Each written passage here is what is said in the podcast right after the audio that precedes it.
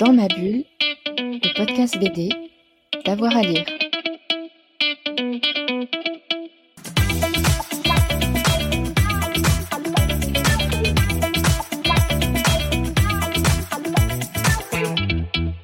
Bonjour à tous et à toutes, bienvenue dans ce nouvel épisode de Dans ma bulle, votre podcast 100% BD avec avoir à lire. Aujourd'hui, un pour tous, tous pour un. Et oui, on va parler de l'adaptation euh, du roman culte d'Alexandre Dumas, Les Trois Mousquetaires, mais en manga, cette fois, une déclinaison euh, qui est signée euh, Cédric Chao et Fred Michel l'a rencontré lors de sa résidence chez Casterman à Paris. Bonjour Cédric Chao. Bonjour Frédéric. Merci d'être avec nous sur Dans ma bulle. Aujourd'hui, on va parler des Trois Mousquetaires, votre version manga d'Alexandre Dumas. Mais avant, euh, je voudrais qu'on parle de votre résidence parce que là, actuellement, on est chez Casterman, dans les locaux de Casterman, et vous êtes en résidence chez Casterman. Alors, Oui. expliquez-nous, c'est pas Ouais, banal. Hein je suis en résidence, voilà, et je suis euh, plus particulièrement dans le bureau d'un éditeur en train de travailler sur le deuxième tome euh, des Trois Mousquetaires, Milady, donc le deuxième film qui va sortir en décembre euh, de cette année, en décembre 2023. Et, euh, et donc voilà, donc c'est une résidence euh, d'artistes, d'auteurs, je sais pas comment on dit vraiment.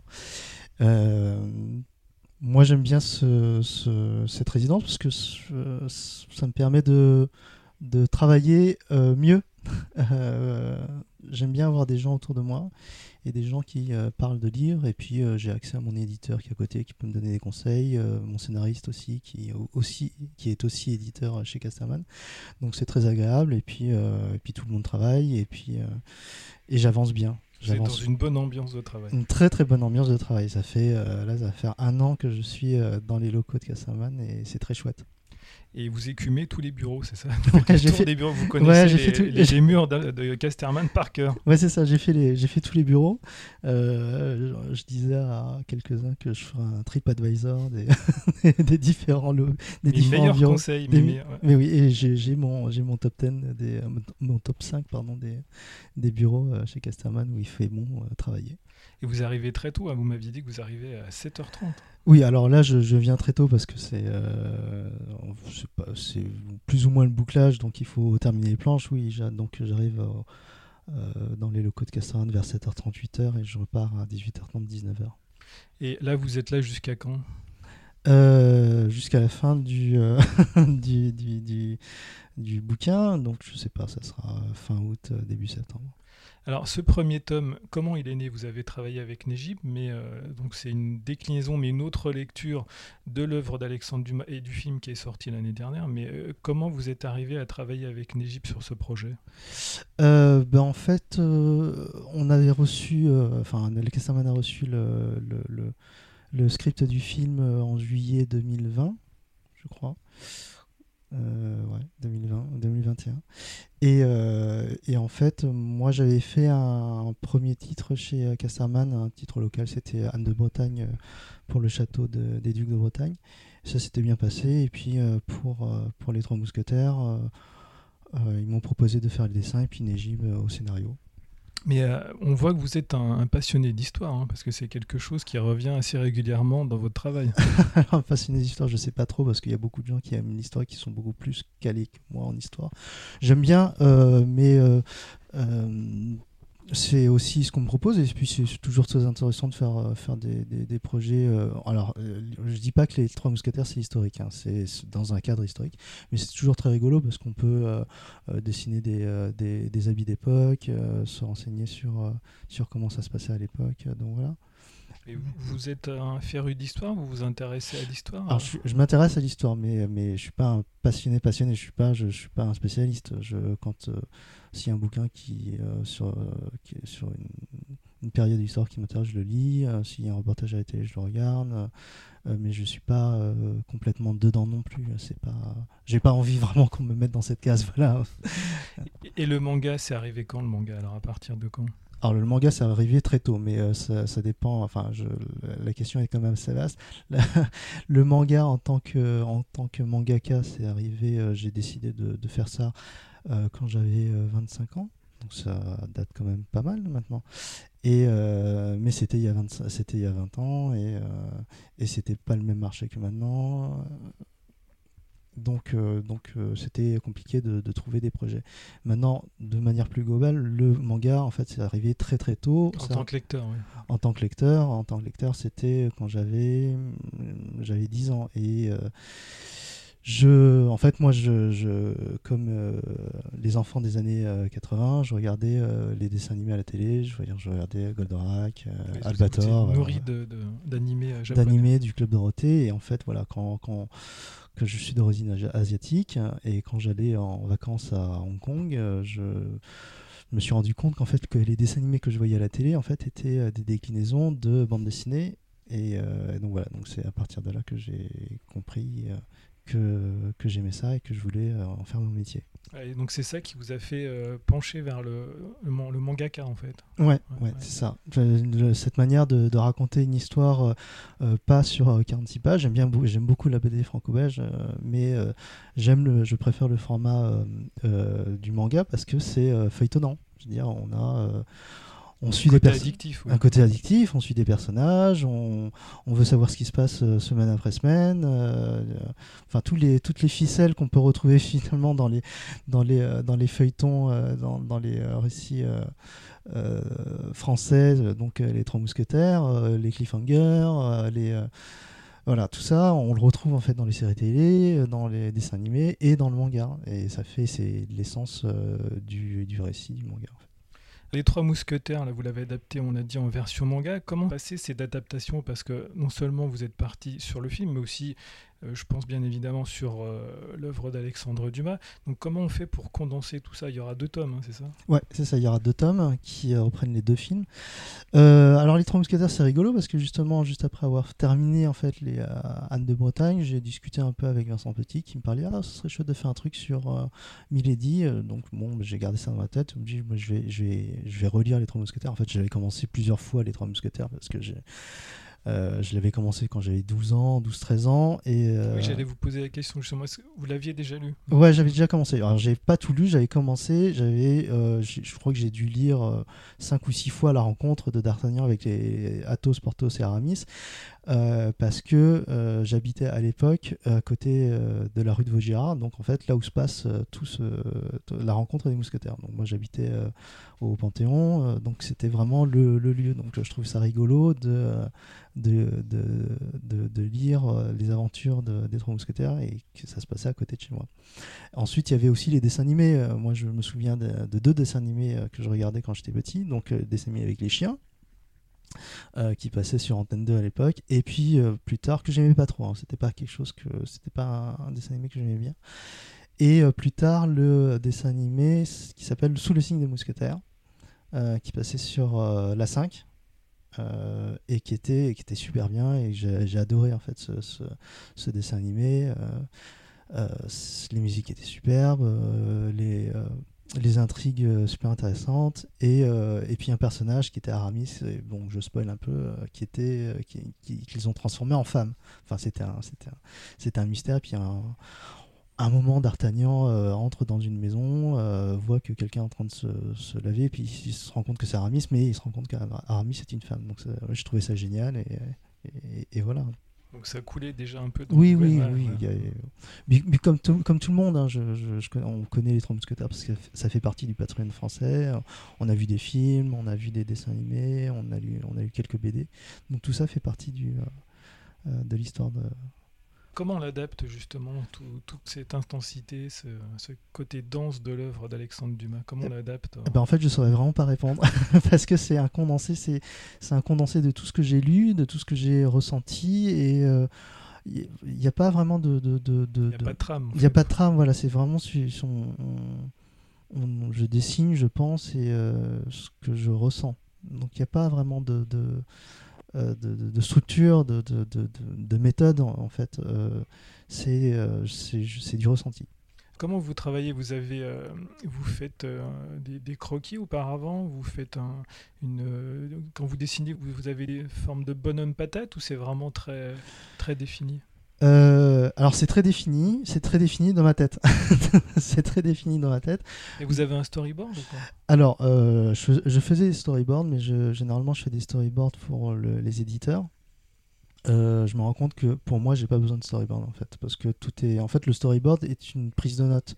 C'est une prise de notes pour pas oublier.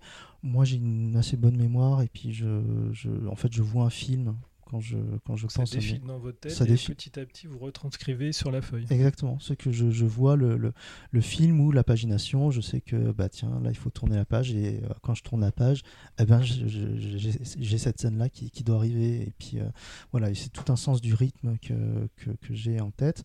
Euh, donc les storyboards là j'en fais beaucoup moins, je devrais en faire beaucoup plus pour montrer à mes à mon éditeur mais bon ils me font confiance et et, et, euh, et moi je me fais confiance aussi. C'est important. hein. Voilà. Justement, on a quelques planches là de- devant les yeux. Vous travaillez à quelle échelle, sur quel format Alors, je travaille sur du, euh, sur du B4, papier B4, donc c'est entre du A3 et du A4. C'est un papier, euh, c'est du papier qui vient du Japon, euh, qui est euh, fait pour, pour le manga, donc c'est un assez bon papier qui est gradué, donc ça me permet de, de tracer des, des, euh, des- des lignes, euh, enfin des cases sans, sans mesurer à chaque fois, euh, sans mesurer à chaque fois, donc on gagne pas mal de temps. Euh, on gagne, je crois, une heure. J'avais mesuré ça, une heure. Une sur- heure par planche une heure par planche, ouais, sur le. C'est beaucoup. hein. C'est beaucoup. ouais. C'est beaucoup. Euh, voilà, la, la planche que vous avez là, c'est pas une planche, c'est une planche à 3 mais c'est une double page, donc euh, donc ça répond pas à ce que je ce que je viens de dire, mais généralement oui, je, je travaille sur du papier B4. Et donc vous travaillez à l'encre Je travaille voilà, de manière traditionnelle. Je travaille à l'encre de. Je fais un crayonné au crayon. Euh, ensuite, je- je- j'encre à l'encre de Chine, euh, au feutre, au pinceau. Et euh, lorsque tout ça est bien ancré, je scanne et je pose les trames, donc les niveaux de gris, à l'ordinateur. Et j'aimerais beaucoup faire ce qu'on appelle des trames mécaniques. C'est-à-dire des trames qu'on pose, qu'on sont des autocollants qu'on pose et qu'on gratte euh, et qu'on découpe. Euh, mais ça coûte beaucoup trop cher. euh, c'est 6 euros la feuille et sur un manga de 200 pages, ça fait beaucoup d'argent. En tout cas, on voit bien que vous mettez l'accent sur les détails.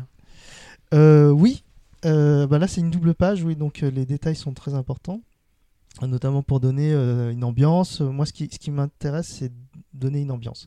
C'est pas tant que les personnages soient anatomiquement euh, justes, euh, ce qui serait en- une aberration, je trouve, euh, parce qu'on est dans le dans du dessin.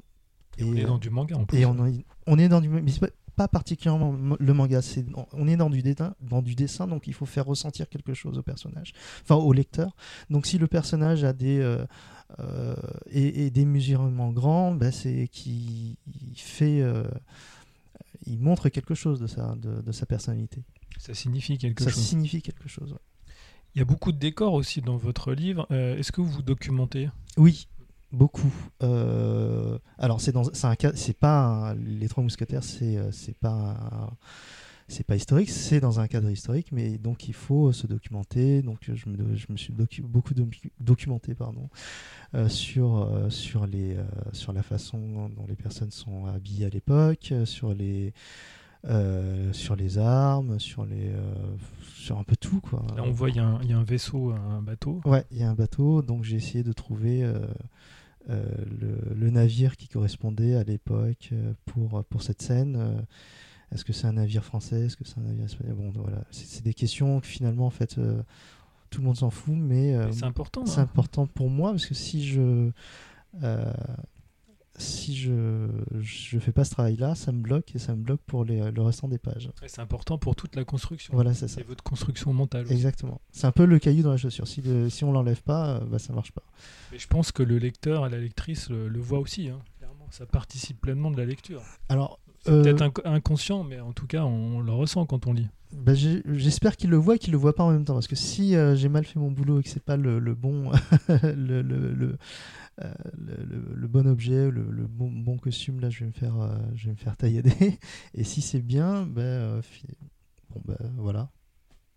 Et alors, on sait, euh, les Trois Mousquetaires, il y a vraiment un côté euh, hyper romanesque, Mm. hyper aventureux. Et là, le manga, ça s'y prête encore plus. Et vous avez choisi de rendre D'Artagnan un peu plus jeune, mais euh, on sent il est. Même dans votre découpage, dans la façon de raconter la narration, il est hyper dynamique, ce, D'Artagnan.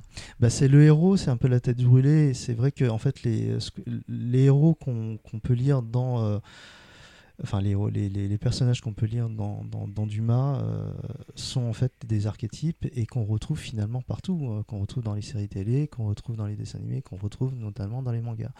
Euh, il a tout du héros. C'est voilà, il a tout du héros. Enfin, le, le héros qui fonce et qui, qui castagne tout le monde. donc finalement, en fait, c'est pas si compliqué que ça en fait de dessiner D'Artagnan parce qu'en fait, il a été, déjà tellement été fait. En fait, des D'Artagnan, en fait, il y en a à chaque fois qu'on voit un héros. Donc voilà. moi, ce que j'ai essayé d'apporter, euh, en tout cas graphiquement, à D'Artagnan lorsque j'ai lu le script du film et lorsque je lisais euh, euh, Dumas, c'est il fallait lui apporter un truc particulier. Donc, moi, je lui ai fait une petite, une petite mèche de cheveux. qui, lui, qui lui sort de la tête et qui, pour moi, représente en fait l'apostrophe de d'Artagnan, des apostrophes D'Artagnan. Euh, j'ai fait euh, ce genre de choses euh, pour d'autres personnages. Pour Louis XIII, par exemple, j'ai fait une petite, une petite mèche qui, qui ressemble à un L. pour le duc de Buckingham, je, lui ai fait un B au niveau des, des, des cheveux. donc voilà, j'essaie de, de, personnaliser un peu le, personnage. Il y a un autre personnage que j'aime beaucoup dans, dans ce premier tome, c'est Richelieu. Mais qu'est-ce qu'il est flippant Ah ben merci. en fait, c'est vraiment le premier personnage que j'ai eu en tête quand je quand, j'ai, euh, quand, quand, quand, je lisais euh, euh, Les Trois Mousquetaires et quand j'ai lu le script. Et voilà, donc c'est. il arrive dès les premières pages. En fait, moi, ce qui m'a vraiment impressionné, c'est son regard et sa stature. Là, c'est. Eh ben, j'ai beaucoup, j'ai beaucoup travaillé le regard parce qu'il fallait que ce soit un regard perçant et en même temps pas un, peu hypnotisant voilà. intrigant intrigant mais mais pas méchant non plus parce qu'en fait Richelieu on, sait le grand méchant en fait c'est pas c'est pas un méchant c'est l'antagoniste des trois mousquetaires mais euh, c'est un homme d'État euh, en tout cas, c'est un homme d'État. Il est présenté comme un homme d'État euh, plus tard dans, dans les, dans notamment le Sphinx rouge. En fait, les trois mousquetaires, enfin D'Artagnan, Porthos, Aramis et, et Athos, euh, bon, bah, c'est des gens qui sont sur son chemin et il faut, il l'embête pour, pour accomplir son, son dessin, quoi. Mais, mais c'est tout. Mais c'est pas des ennemis en fait. Il fallait, voilà. Euh, moi, je l'ai, moi, je l'ai vu plus comme ça. Donc vous l'avez commencé dès le départ, c'est ça? C'est le premier personnage qui est arrivé dans la construction de votre histoire? C'est le premier personnage que j'ai eu graphiquement dans la tête. Et comment vous l'avez construit alors? Compliqué cette question. Euh, je crois, je crois, je crois. Alors oui, j'ai réfléchi, je crois qu'en fait, c'est à partir du dessin animé euh, des Trois Mousquetaires, en fait les chiens, celui que j'ai pas aimé, qui, euh, qui m'a aiguillé en fait sur, ce, sur le, la façon dont j'allais faire le car design de, Richelieu. Alors là, on va aborder le tome 2, vous êtes en train de travailler dessus. Oui. Et vous avez euh, déjà beaucoup avancé J'en suis, oui, j'ai beaucoup avancé, oui, j'en suis un peu plus de la moitié. Et on va partir sur quelle histoire sans tout dévoiler hein ah bah c'est l'histoire du. Euh, je peux rien dire puisque c'est l'histoire du deuxième film. donc ça euh, sera la, prolongation du deuxième film. Ça sera la prolongation du deuxième film. Euh, donc je peux rien dire parce qu'il y a des. le film est basé sur un complot, donc si je vous raconte des choses, je vais tout raconter. On va rester sur le complot alors. Est-ce que vous ça vous a donné envie de replonger dans l'œuvre d'Alexandre Dumas? Ah oui. Parce qu'elle est très dense, hein, il y a plein, plein de choses. Alors en fait, euh, juste avant, euh, juste avant qu'on m'appelle pour, euh, pour, parler, pour, pour dessiner les Trois Mousquetaires, j'ai lu les Trois Mousquetaires. Donc en fait, quand on m'a appelé, j'étais prêt. Et donc j'avais fini les Trois Mousquetaires. Et pendant la, la, production du manga, je me suis plongé sur, dans, dans, dans, la suite des Trois Mousquetaires, c'est-à-dire le 20 ans après, le Vicomte de Bragelonne. Donc là, je suis en train de lire le Vicomte de, de, de lire le Vicomte de Bragelonne. Et voilà, donc après, il y a encore deux autres, trois, autres, trois autres romans, qui est Jeanne de la Vallière, euh, Le Masque de Fer, et Le Sphinx Rouge, qui est le, un roman un peu perdu, non, oublié de, Dumas. Voilà. C'est ce qu'on disait tout à l'heure, en fait, il y a tous les ingrédients d'une bonne série. Voilà, exactement. Mais voilà, mais de toute façon, Les Trois Mousquetaires, c'est une série. ça a été, c'était un feuilleton. Dumas a écrit ça, je crois, peut-être toutes les semaines euh, je sais pas combien de journaux, dans les journaux. Euh, donc c'est exactement une série télé, exactement un manga. Euh, c'est juste la façon de, de présenter qui est différente. Donc le bouclage est prévu pour quand? La sortie pour quand? Du tome 2 de votre manga? Alors le, le, livre doit être en librairie normalement le 29 novembre. Très bien. Bon, écoutez, merci pour cet entretien. À bientôt, Cédric. Merci. Au revoir. Au revoir. Voilà, on espère vous avoir donné envie hein, de lire ce manga, Les Trois Mousquetaires. On se retrouve très vite pour un nouvel épisode euh, de Dans ma bulle, votre podcast 100% BD avec avoir à lire. Merci à vous qui nous écoutez, euh, c'est toujours un plaisir. Bonne journée à tout le monde. Dans ma bulle, le podcast BD, d'avoir à lire.